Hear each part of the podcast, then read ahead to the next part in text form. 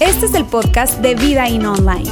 Nos alegra poder acompañarte durante los siguientes minutos con un contenido relevante, útil y práctico.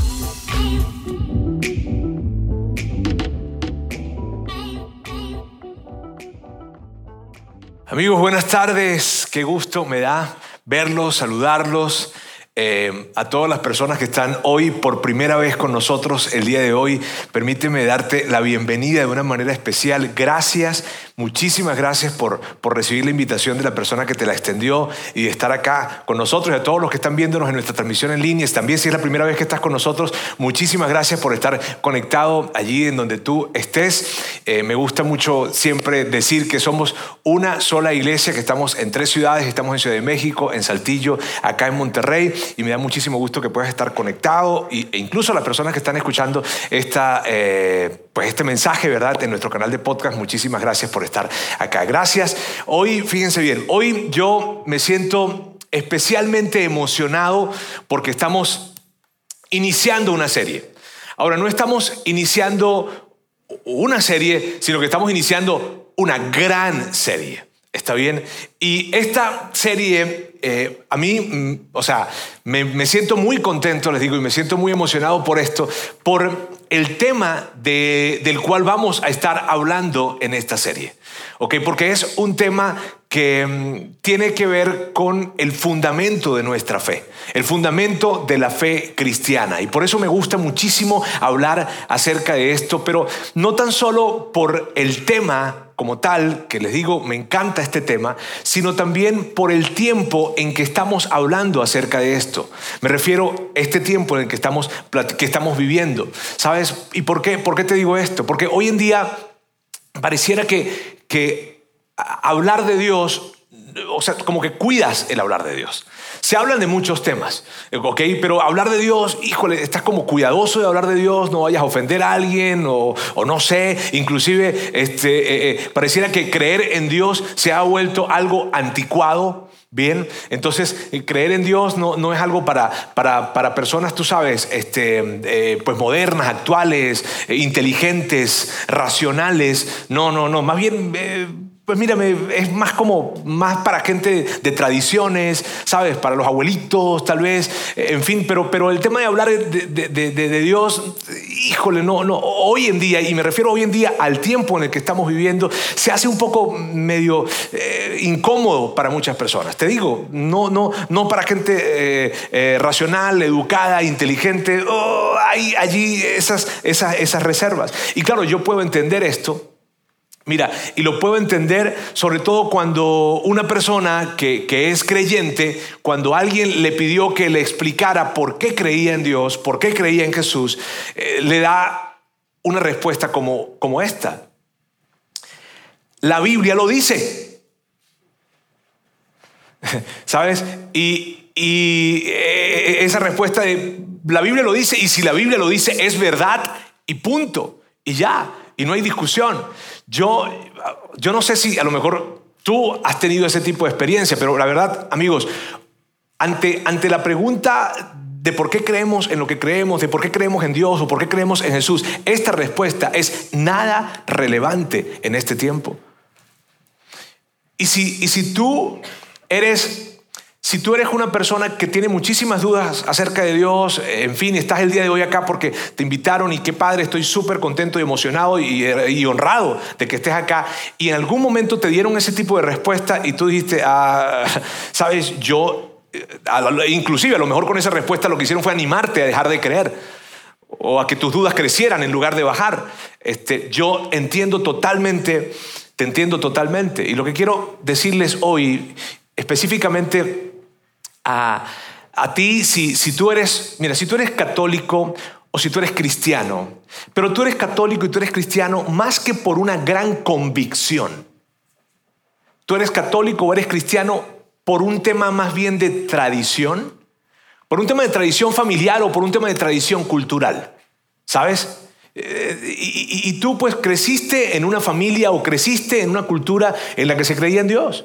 y tú pues te dejaste llevar. Y, ya, no, no porque digas, híjole, para mí es una convicción.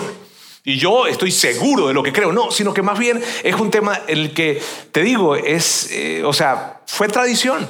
Y, tú, y tú dices, pues mírame, yo creo porque es que en algo hay que creer.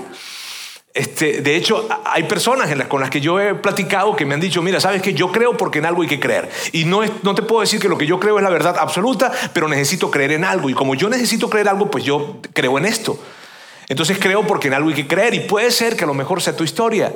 Puede ser que a lo mejor inclusive tú hayas sentido en algún momento de tu vida, hayas sentido temor y hayas sentido temor de, empezar a cuestionar de alguna manera eh, em, lo que tú has creído porque tú dices, híjole, si empiezo a rascarle mucho a esto, si empiezo a moverle, si empiezo a, tratar de ver si lo que yo creí es verdad o no es verdad y si, y si descubro que no es verdad. Y si descubro que no es verdad, todo lo que yo he creído, todo en eso que he creído, se viene abajo, me da miedo a eso. Y mejor, mejor no le muevo, mejor ni le rasco, ¿sabes? Mejor me quedo así.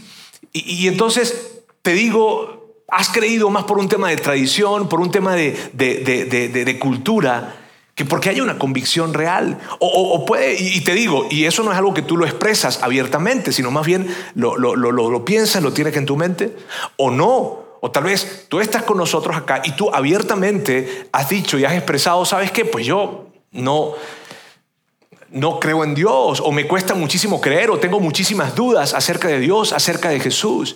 Sobre todo si para creer en Dios tengo que creer en la Biblia y tengo que creer en todas esas historias que están allá, que se escribieron hace miles de años, de personas que creían en muchísimos dioses, de gente que hacía cosas súper raras y de gente que no tenía ni siquiera estaba cerca de la, de la ciencia que hoy en día nosotros tenemos. Entonces, si yo tengo que creer en, la Biblia para, para, poder creer en Dios, y, te digo, definitivamente yo no, no, no, no creo. Y, y, si ese es, mírame, si ese es tu caso, si esa es tu historia, si, si, si tú eres si, si, si, tú te sientes de alguna manera, de, alguna manera descrito en alguna de las, de, las, de las eh, personas o grupos que yo acabo de mencionar, yo estoy tan feliz de que tú estés acá. Estoy sumamente feliz. ¿Por qué? Porque lo que, lo que vamos a ver a través de esta serie, a partir de hoy, a través de esta serie, es lo siguiente, amigos, que nuestra fe se fundamenta en algo muchísimo más sostenible que porque la Biblia lo dice. No, de hecho, nuestra fe, el cristianismo, es algo investigable. Y yo no sé si tú habías colocado esta palabra al lado de una oración o, habías visto esta palabra en una misma oración con respecto a la fe o al cristianismo. Pero es tan importante para mí que tú puedas saber hoy que nuestra fe, el cristianismo, es algo investigable. Por eso hemos llamado a esta serie, a esta serie investigando a Jesús. Esa es la razón por la que le hemos llamado de esa forma. Porque tú puedes investigar a Jesús. Y de hecho, en esta serie y en estas semanas que estaremos platicando, nuestra invitación, nuestro deseo es que nos sentemos juntos y podamos investigar a Jesús. Y, puede que tal vez tú digas, Roberto, sabes, este, porque puede que tú estés, y definitivamente aquí hay personas que están en otra categoría o en otro grupo de personas, y tal vez digan, sabes que yo sí creo. ¿Está bien? Y yo sí creo. Y yo creo porque, pero, pero puede que tú hayas creído porque abrazaste la fe, pero no razonaste la fe. Sino que simplemente la abrazaste, pero no la razonaste. Si tú estás allí, sabes, esta serie se convierte en una invitación para que tú puedas ver tu fe desde otro lugar y que entonces tu fe sea algo más robusto, más sólido y que tengas una convicción más profunda de lo que tú has creído. Y puede que tú digas, no, ¿sabes qué? Yo, yo, yo no tan solo lo abracé, Roberto, sino que también lo razoné. Qué padre, porque te va a encantar esta serie entonces. Ahora, lo que te quiero decir con esto y tratando de dibujar diferentes escenarios y diferentes personas que puedan estar sentadas acá escuchándonos o viéndonos, es que, es que el mensaje que quiero darte es este. Esta serie es para todos. Bien, sobre todo, y aquí si hago un énfasis especial, si tienes algunas dudas, las hayas expresado o no, a mí me emociona muchísimo de que estemos hablando acerca de esto. Te digo, estoy conteniéndome. No, sí, ustedes me conocen a mí. Todos los que están acá, que vienen, son parte de nuestra familia y me conocen, ¿verdad? yo estoy conteniéndome. Y yo no sé si notaron que empecé un poquito como lento hoy. ¿Lo notaron? Lo hice a propósito. No, sí. Sí, porque si yo empiezo como estoy por dentro, probablemente los asuste. y no quiero. Ahora miren bien. Eh, para iniciar esto, para iniciar, o sea, el día de hoy, yo quiero decirles algo que es muy importante. Y es lo siguiente. El cristianismo no se basa en esta expresión porque la Biblia lo dice. El cristianismo no se basa en eso. No se basa en que la Biblia lo dice y por eso el cristianismo existe. No. El fundamento del cristianismo se basa en la identidad de un individuo. Jesús de Nazaret. Y la pregunta que tú y yo tenemos que hacernos, y la pregunta que todos deberían hacerse, no es si Dios existe, no es si la Biblia es verdad. ¿Será que Dios existe? ¿Será que la Biblia realmente es verdad? Esa no es la pregunta. La pregunta que debemos hacernos es esta. ¿Son Mateo, Marcos, Lucas o Juan fuentes confiables de hechos reales? Y mira bien, mira que si notan que coloco aquí o y no y. ¿Por qué coloco o y no y? Porque si alguno de estos relatos, no todos, si alguno de esos relatos es cierto, yo te diría a ti que tienes dudas, te diría bienvenido a la fe cristiana. Por favor, pasa adelante. Y te diría a ti que eres un seguidor de Jesús, tu fe no ha sido en vano. Y tú no has creído porque es que en algo hay que creer. Tú has creído en algo y en alguien que es real. Y esto, amigos, es algo que a mí me llena de muchísima emoción. Ahora, el problema que yo creo que hemos tenido, porque, híjole, tenemos que ser honestos. Hoy en día el cuestionamiento de la fe está muy profundo. Yo hablo con diferentes personas, de hecho hablaba, ayer estaba comiendo con mi familia y le preguntaba a mi hija, mi amor, cuéntame, ¿qué hablan acerca de Dios en la preparatoria, tus amigas? ¿Qué, qué, qué dicen? Y sabes, cada vez más, y, yo sé que tú estás acá el día de hoy, tal vez tú dices, yo estoy acá porque yo quiero escuchar de Dios, o, al menos la mayoría, ¿está bien? O nos están viendo, nos están escuchando, en fin. Pero, pero la realidad, amigos, es que el tema de Dios es visto con muchísimo misticismo. Y, por lo tanto, la gente racional, te digo, gente inteligente, pues no, no, no, no, no creemos. Y yo creo que el problema ha sido que, o, o uno de los problemas, ¿verdad? Ha sido lo que, ha, lo que ha hecho que la, la, fe se haya venido debilitando culturalmente y en la vida de muchísimas personas ha sido la manera como nos presentaron a la Biblia por primera vez. Porque si, si tú eres como yo, que muy probablemente, o, sea, me refiero con respecto a la historia, ¿verdad? No, no, no quiero ofenderte, está bien. Este, si, si a ti te pasó lo mismo que me pasó a mí, pues a ti te dijeron algo como lo siguiente, Dios existe. Y tal vez tú preguntaste, ¿por qué? Y tal vez te contestaron esto, porque la Biblia lo dice. De hecho, amigos, yo creí en la Biblia antes de leerla. Yo no sé si a ti te pasó lo mismo. Pero estabas pequeño, te entregaron la Biblia y te dijeron, aquí está. Esta es la palabra de Dios, es verdad y se acabó. Y, claro, ese tipo de, de expresión, eh, para alguien que viene de una historia de fe o de un contexto de fe, pues dice, sí, está bien. Pero hablar con alguien que tiene inclusive 18, 19, 20, 25, 26 años, 30, y decirles a alguien que no tenga un contexto de fe y decirle, ¿sabes qué? Dios existe porque la Biblia lo dice y si la Biblia lo dice es verdad y punto. ¿Tú crees que esa persona te va a decir, ah, ok? No. Entonces, por eso es tan relevante hablar acerca de esto. Amigos, porque las implicaciones de, entender de que Jesús realmente, la historia de Jesús realmente es verdadera, las implicaciones para la vida de alguien es o sea, se pierden de vista. Para este mundo es demasiado importante como para no abordarlo y no decir, no tenemos miedo a que la fe sea investigada, porque al contrario, el cristianismo es investigable. Y lo que yo quiero hacer en un momento es que les voy a colocar acá una línea del tiempo. Hoy probablemente puede ser que, te, te olvide muchas cosas de las que yo diga y está bien. Pero si puedes recordar esta, esta imagen que vamos a ver en un momento, yo me habré sentido sumamente feliz. ¿Ok? Entonces vamos a ver acá esta línea del tiempo. Este, amigos, esto que está aquí es un resumen de la historia de la fe cristiana. Aquí está en una imagen. ¿Ok? ¿Cómo empezó todo esto?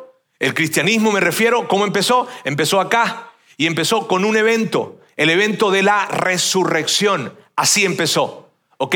Ese evento sucede algo, sucede la resurrección y entonces muchas personas que estaban presentes en ese tiempo y que vieron esto de primera mano empiezan a agruparse, a hablar acerca de esto y a hablar de lo increíble que había sido.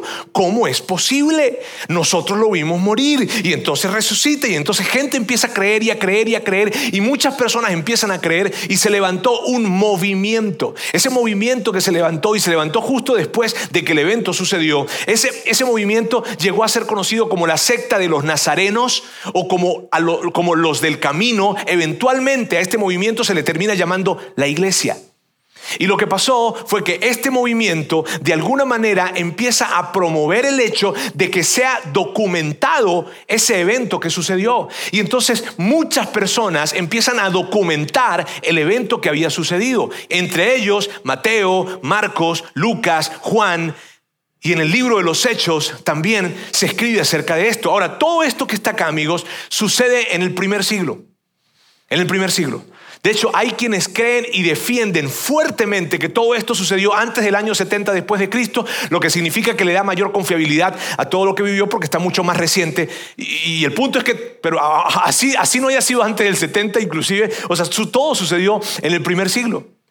Luego, 300 años después del primer siglo, 300 años después, deciden tomar todos estos documentos que están acá, más otros más, los agrupan en, una carpeta, en una enciclopedia, que años después, en el año 388, la llaman la Biblia. Entonces, fíjense bien, la Biblia realmente llega a hacerse una realidad en el siglo IV. ¿Por qué es tan importante que yo les explique esto? La razón por la que nos tomamos el tiempo para hablar acerca de esto, amigos, es por lo siguiente. Porque la historia de Jesús no es una historia bíblica. La historia de Jesús no es una historia bíblica. Jesús es la razón por la cual la Biblia existe que es diferente. El asunto, amigos, el asunto fue este, que tú y yo crecimos y nos contaron historias de la Biblia, ¿cierto? Nos hablaron de David y de Goliat, nos hablaron de, de Sansón, nos hablaron de Jonás, nos hablaron del Mar Rojo, cómo se abrió, y nos contaron todas esas historias que eran historias que estaban muy padres. Y luego, ¿verdad? Nos contaron la historia de Jesús y los milagros y cómo, cómo, cómo fue lo que pasó con él. Y nosotros entendimos o no entendimos mucho, pero bueno, ahí estábamos, ¿verdad? Y el asunto es que no nos dimos cuenta, tú y yo no nos dimos cuenta, pero llegamos a crecer creyendo que la historia de Jesús era otra historia que estaba dentro de la Biblia. Pero la historia de Jesús, te repito, no es una historia bíblica. Jesús es la razón por la cual la Biblia existe. Si no hubiese existido el evento de la resurrección, no hubiese, no se hubiese levantado un movimiento, por lo tanto no se hubiese documentado nada, porque ¿qué, ¿qué, había que documentar si nada sucedió? Por lo tanto, nunca hubiésemos tenido la Biblia. Si Jesús, si el evento no hubiese sucedido, permíteme decirte, nosotros no tendríamos Biblia. De hecho, ni siquiera sabríamos el Antiguo Testamento, porque la única razón por la que tú y yo conocemos hoy el Antiguo Testamento es a causa de Jesús, a menos que fuera judío. Pero si no lo eres, no lo conocerías. Si, ves, si ves que esto es determinante, amigos, que la Biblia, esa colección de libros extraordinarios, llega a darse 300 años después del primer siglo, después de que todo esto había sucedido. ¿Cuál es la implicación de esto? Que si cualquiera de estos relatos son ciertos, híjole, tú tienes que acercarte a la fe cristiana. Si alguno de esos relatos es cierto. Y mira, lo que vamos a hacer en esta serie es que las próximas semanas estaremos hablando acerca de uno de estos relatos. Y vamos a profundizar en uno de estos relatos. Y vamos a investigar, porque te digo y te repito e insisto, no debemos tener miedo de exponer nuestra fe y que sea investigable. ¿Sabes? Y del libro que estaremos hablando es de Lucas. De Lucas estaremos hablando en las próximas semanas. Hoy estamos iniciando. ¿Ok? Ahora, eh, y, quiero hablarte un poco acerca de Lucas. Bien, Lucas, Lucas no fue un discípulo. Lucas conoció a los discípulos. ¿Ok? Lucas conoció a los discípulos, conoció a Pedro, conoció a Juan, conoció a Santiago, el hermano de Jesús, y eso lo sabemos a través del libro de los Hechos, que también lo escribió Lucas. Y, vemos varios eh, eh, momentos en los que entendemos claramente que, Lucas conoció a los discípulos. Y, vamos a estar hablando acerca de eso. Ahora mira, Lucas, Lucas era un médico, una persona de de, estudiar minuciosamente las cosas, una persona que le gustaban los detalles, ese era Lucas. Y Lucas escribe este relato, y a mí me gusta pensar esto, a mí me gusta imaginar, a mí me gusta imaginarme a Lucas justo en el momento en que está sentado en la mesa, ¿ok? Y está a punto de empezar a escribir ese documento, ese relato. Y, nervioso tal vez porque va a empezar a escribir esto. Y me gusta pensar en eso porque yo no sé si tú has escrito alguna vez algo, pero definitivamente en algún momento todos hemos tenido que escribir algo, ¿cierto? Y cierto que esa primera línea de cómo empezar es complicada. Yo tengo 10 años tratando de escribir un libro. ¿Y por qué no lo has escrito? Porque le tengo terror a la primera línea.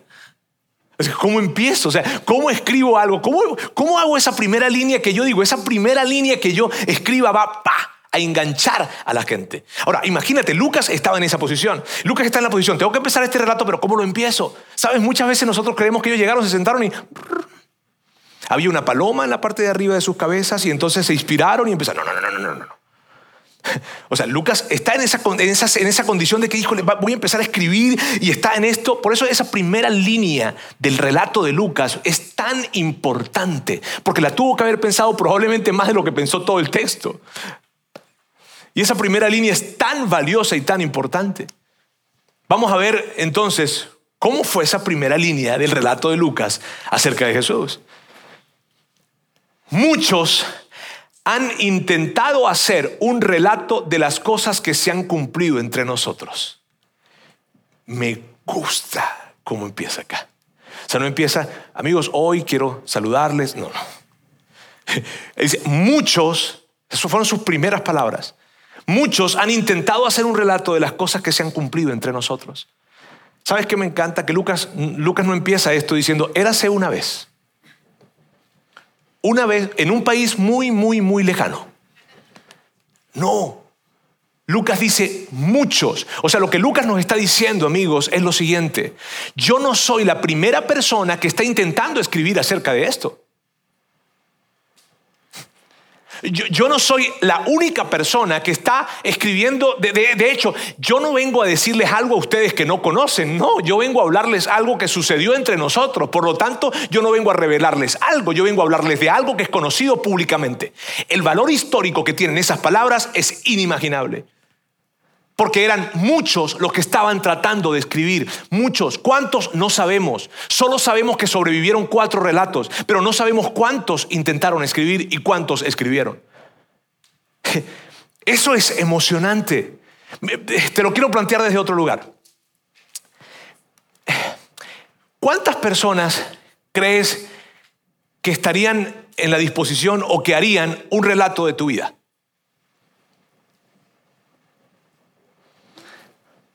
Le voy a colocar la respuesta aquí, ¿está bien?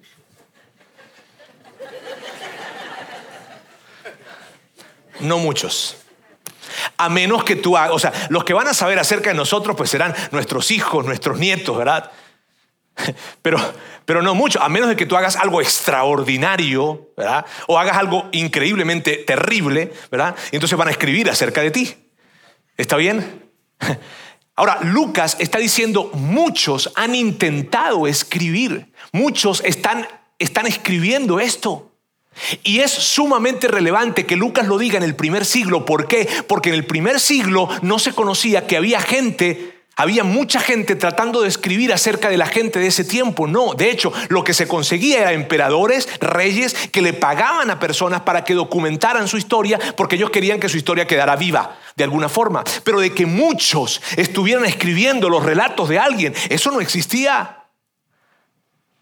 De hecho, amigos, un personaje que se llama Michael Grant, que eh, fue un historiador británico muy respetado, eh, eh, experto en culturas antiguas, él decía esto. Él decía, la evidencia de que Jesús existe es mayor que cualquier otro tipo de evidencia de cualquier personaje famoso del momento. Imagínate. Ahora, ¿por qué? La pregunta que tenemos que hacernos es esta. ¿Por qué? O sea, ¿por qué? Y yo quiero que, o sea, que, tú estés conmigo en esto. O sea, ¿por qué había tantos relatos? ¿Por, ¿Por, qué? ¿Por qué tantas personas empezaron a escribir acerca de esto? ¿Por qué? ¿Por qué, ¿Por qué empiezan a escribir? ¿Por qué hay tantas personas que están queriendo escribir de lo que Lucas estaba escribiendo, que era de la historia de Jesús. ¿Por qué? Y aquí está la respuesta. Porque algo extraordinario había sucedido. Literal, algo extraordinario había sucedido en ese tiempo. Algo que era sobrenatural, no común, fuera de lo normal, sucedió. Y no tan solo era algo extraordinario, sino que era algo bueno lo que había sucedido. Y eso algo bueno que había sucedido tenía implicaciones para las generaciones que seguían hasta para ti y para mí hoy en día, para nuestro, para nuestro país, para nuestro mundo. ¿Por qué todos están tratando de escribir esto? ¿O porque muchos, no todos, muchos están tratando de escribir esto? Porque algo extraordinario había sucedido. Volvamos al relato de Lucas. Muchos han intentado hacer un relato de las cosas que se han cumplido entre nosotros, muchos. Y luego continúa. Tal y cómo nos las transmitieron los que desde el principio fueron testigos presenciales y servidores de la palabra. Amigos, Lucas está diciendo esto. Lo que yo estoy escribiendo no me lo contó el primo del hermano de la esposa. Lo que yo estoy escribiendo me lo dijo la persona que estaba sentada enfrente de los acontecimientos. ¿Sabes el valor que tiene eso histórico? ¿No les ha pasado que alguien viene a contarles algo y ustedes lo dudan? Y le preguntan, a ver, ¿quién te dijo? Y cuando la persona dice algo como esto, bueno, es un mal comienzo.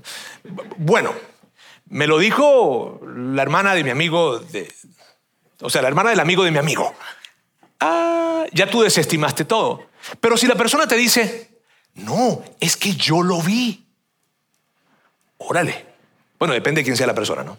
Está si tú le crees más a unos que a otros, está bien. Pero bueno, el punto, el punto es que cuando es un testigo ocular quien vio este asunto, hey, tú dices, órale, y lo que Lucas está diciendo es, lo que vengo a escribirles a ustedes, no me lo dijo el primo del hermano de la esposa, me lo dijo testigos presenciales que estuvieron allí justo en el momento en que todo esto sucedió.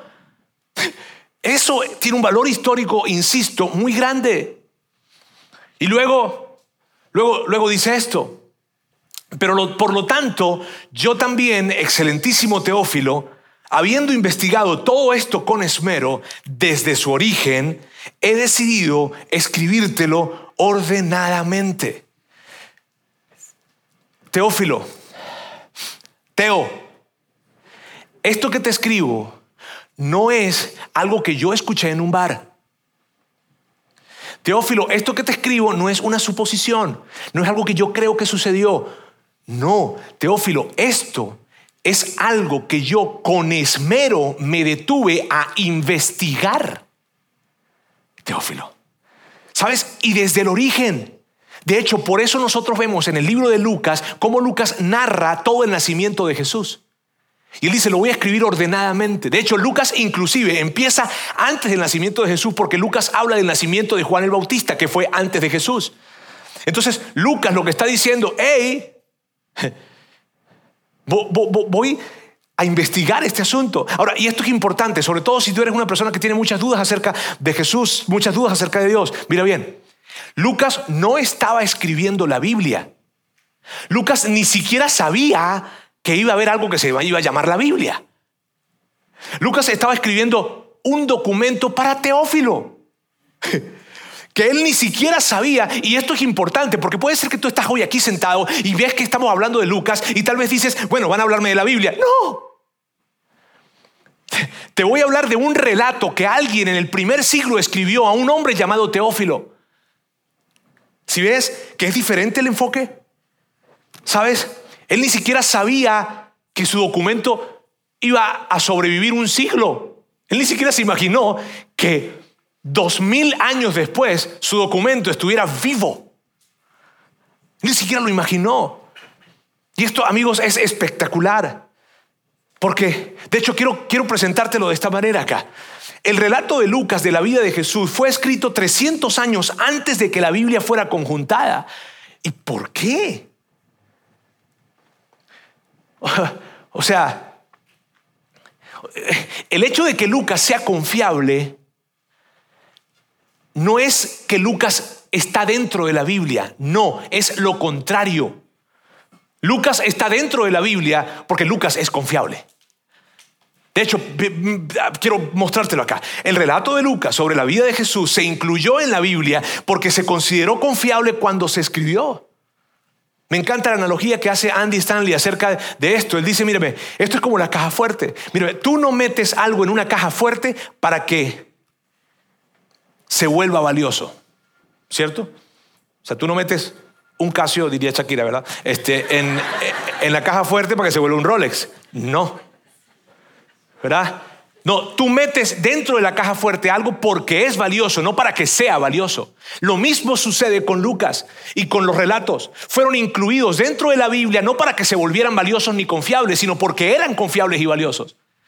Porque cuando la gente de ese tiempo empieza a ver el relato que Lucas escribió y empieza a ver cómo, cómo conecta con los otros relatos y, describe claramente lo que, lo que sucedió y empiezan a verlo, de hecho, algo sumamente importante, cuando Lucas escribe lo que escribió, él lo escribió cuando las personas que estuvieron presentes en ese tiempo todavía estaban vivos. ¿Sabes qué significa eso? Que alguien que lee el relato de Lucas y que está diciendo algo que pasó allá en Jerusalén, eh, cerquita de la casa donde él vivía, y que él, él, dice, a ver, a ver, a ver, Lucas, eso que tú estás escribiendo que pasó en Jerusalén no es verdad, yo viví en ese tiempo y vivía cerca de ese sitio. ¿Y sabes cuántas personas levantaron la mano para decir que no era cierto? De ese tiempo, vivos de ese tiempo, ninguno. Al contrario, levantaban la mano para decir, lo que este hombre escribió es cierto. Órale. Por eso está en la Biblia. ¿No te emociona eso? Tuve que haber empezado más emocionado hoy. Vamos a volver a la primera parte. Por lo tanto, yo también, excelentísimo Teófilo, habiendo investigado todo esto con esmero desde su origen, he decidido escribírtelo ordenadamente. ¿Por qué? ¿Por qué Lucas le escribe esto a Teófilo? Y tal vez te estás preguntando quién es Teófilo, ¿cierto? Te está preguntando quién es Teófilo, ¿verdad? ¿Quieres que te diga quién es Teófilo? No se sabe. O sea, sí, ¿para qué te voy a inventar? O sea, ¿qué quieres que te diga? No, Teófilo fue una persona de la historia que no, de Teófilo no se sabe nada. Se piensa que era un hombre muy importante y que tenía dinero, ya. Ok, pero no sabemos, ok. Entonces, aclarada la duda, ¿para qué Lucas le escribe esto a este hombre? ¿Para qué propósito tenía? Aquí lo dice. Para que llegues a tener plena seguridad de lo que te enseñaron. Eso, amigos, a mí me llena de emoción. De hecho, es emocional para mí. Porque lo que está diciendo Lucas es esto. Teófilo, yo voy a dedicarme a investigar Voy a hablar con las personas que vivieron en ese tiempo y voy a hablar con las personas que estuvieron enfrente de lo que sucedió. Voy a ir a ese lugar Voy a hablar con uno y voy a hablar con otro. Y no voy a creer lo que me diga una persona. Voy a cotejar y voy a tratar de hacer match entre los diferentes relatos de las diferentes personas. Es más, ¿sabes qué, Teófilo? Voy a hablar, voy a hablar inclusive con, la mamá de, ese hombre o, con quien cuidó a su mamá, que se llama Juan. Y voy a validar y voy a confirmar todo lo que, lo que dijeron. ¿Sabes, Teófilo? Eso es, lo que, eso es lo que yo he hecho. Eso es lo que yo hice. Hablé, conversé, viajé, inicié conversaciones. No lo hice en un día ni en una semana, sino que busqué y traté de armar esto para entenderlo bien. Y Teófilo, lo que te vengo a decir es lo siguiente. La resurrección sí pasó. La conclusión de todas mis conversaciones, de la, conclusión de toda la investigación que he hecho, que no me lo he tomado a la ligera, sino que lo he revisado a detalle, es esta. Sí resucitó. Lo que te, lo que te dijeron es verdad. Teófilo, yo sé que muchas personas te han, te han hablado acerca de esto. Teófilo, yo sé que, que, has escuchado relatos de aquí y de allá y probablemente has llegado a estar confundido y probablemente te estés preguntando si realmente es cierto. Pues vengo a decirte algo, lo investigué, es cierto. Lo que Lucas lo que Lucas quería era asegurarse que la fe de Teófilo, y me gusta pensar que la de nosotros, lo que Lucas quería hacer y asegurarse era que la fe de Teófilo estuviera anclada en el evento, o sea, en la resurrección. Que ese evento, luego, al pasar el tiempo, no mucho, poco, generó o dio paso a un gran movimiento que hoy conocemos como la iglesia y que luego ese movimiento hizo posible que años y años después llegáramos a tener la Biblia. Este es el orden, no al contrario. El evento no existe porque está escrito en la Biblia, la Biblia existe porque el evento sucedió. Es y, cuando tú ves la historia, sabes, cuando tú ves la historia es algo tan emocionante porque yo no sé si tú, o sea, cuando ves lo que sucedió, pues que, eh, o sea, imagínate que alguien ve que alguien resucitó. O sea, ¿tú te puedes imaginar eso? Ajá. O sea, murió, lo vimos. Y luego, aquí está. ¿Cómo? Pues todo un revuelo. Se levanta un revuelo completo, la gente empieza a hablar, no puede ser. Y no fue una, ni dos, ni tres, ni cuatro personas que lo vieron. Más de 500 personas está escrito que lo vieron. Y entonces eh, la gente empieza a hablar y empieza a hablar acerca de esto y empiezan a hablar y hablar y hablar por todas partes y empiezan a hablar.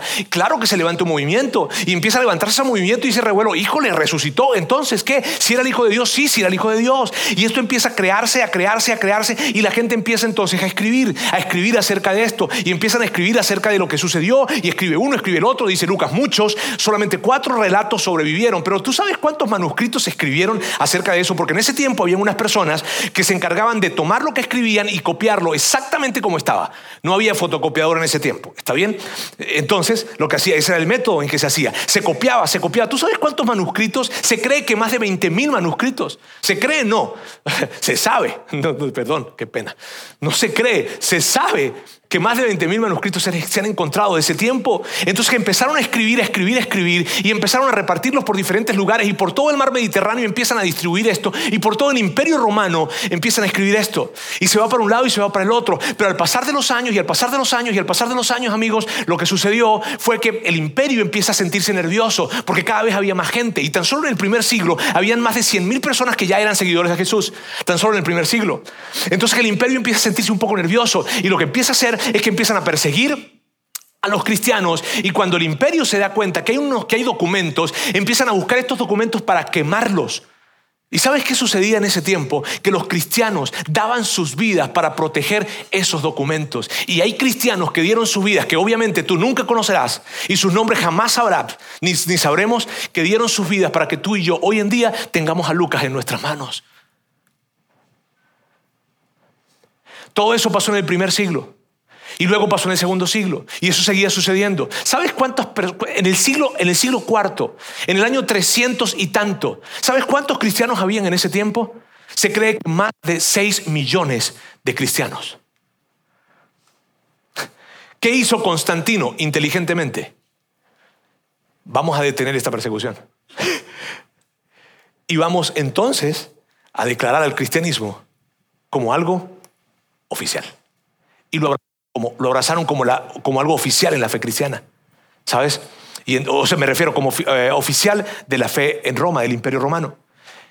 Y entonces, luego, recopilan los diferentes documentos y le llaman la Biblia en el año 388. Amigos, ¿qué les quiero decir con esto?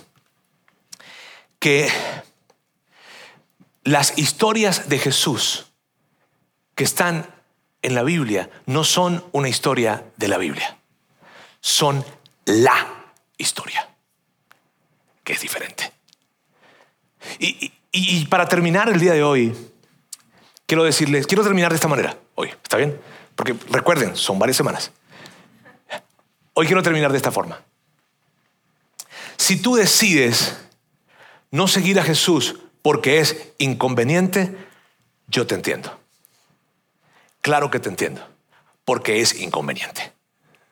O sea, si alguien te dijo, tranquilo, chamo, mira, o eh, tranquilo, abato, este, o tranquilo lo que sea, este, tranquilo, tranquilo, mira, ¿sabes qué? Seguir a Jesús está fácil.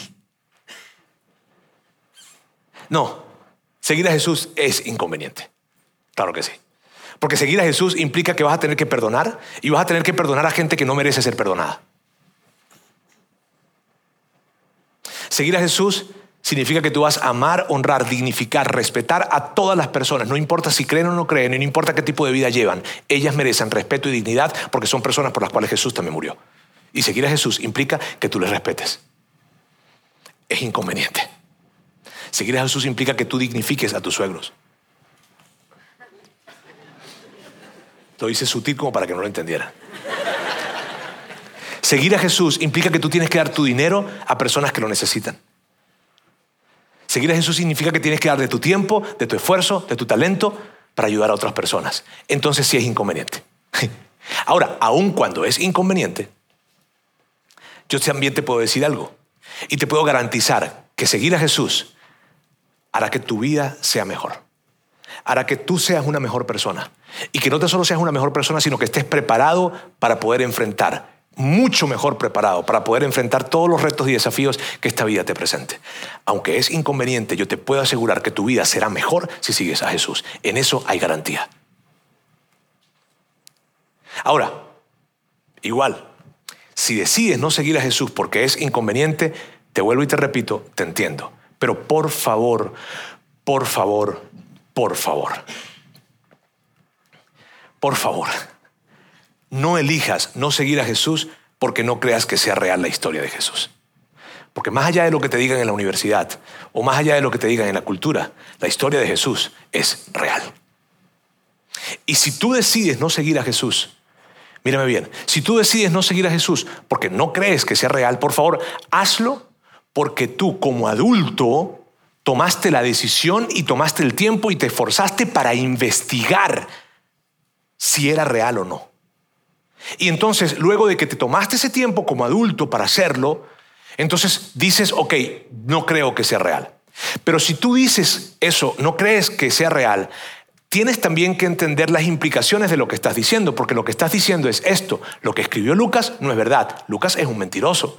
Lucas no habló con Juan, no habló con Pedro, no habló con Santiago, no habló con ninguno de ellos.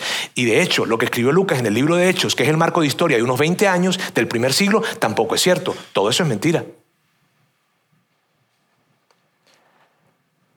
Pero, pero también puede pasar lo siguiente, que si tú decides investigar, probablemente te vas a dar cuenta y te vas a sorprender porque algo, hace dos mil años, algo extraordinario realmente sucedió. Y las implicaciones que tiene eso para ti, para tu familia, para tus hijos, para tu vida, son implicaciones increíbles. Y tú puedes vivir tu vida con esperanza. Eso es increíble. Hoy vamos a dejarlo hasta acá, pero tú no puedes perderte las siguientes semanas. Dios, quiero darte muchísimas gracias. Gracias porque,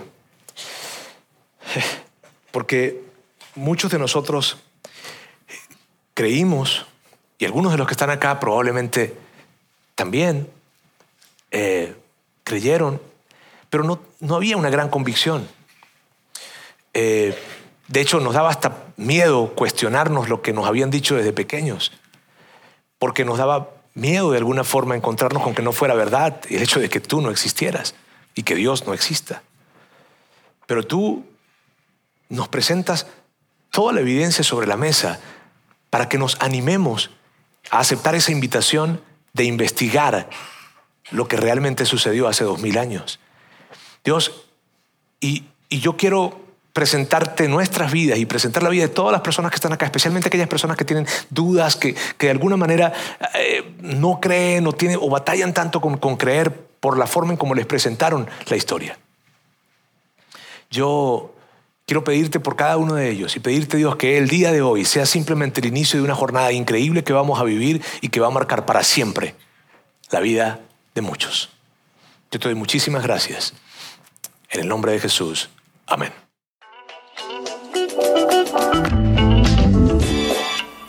Sigue conectado a los contenidos de Vida In Online a través de nuestro sitio web y de las redes sociales.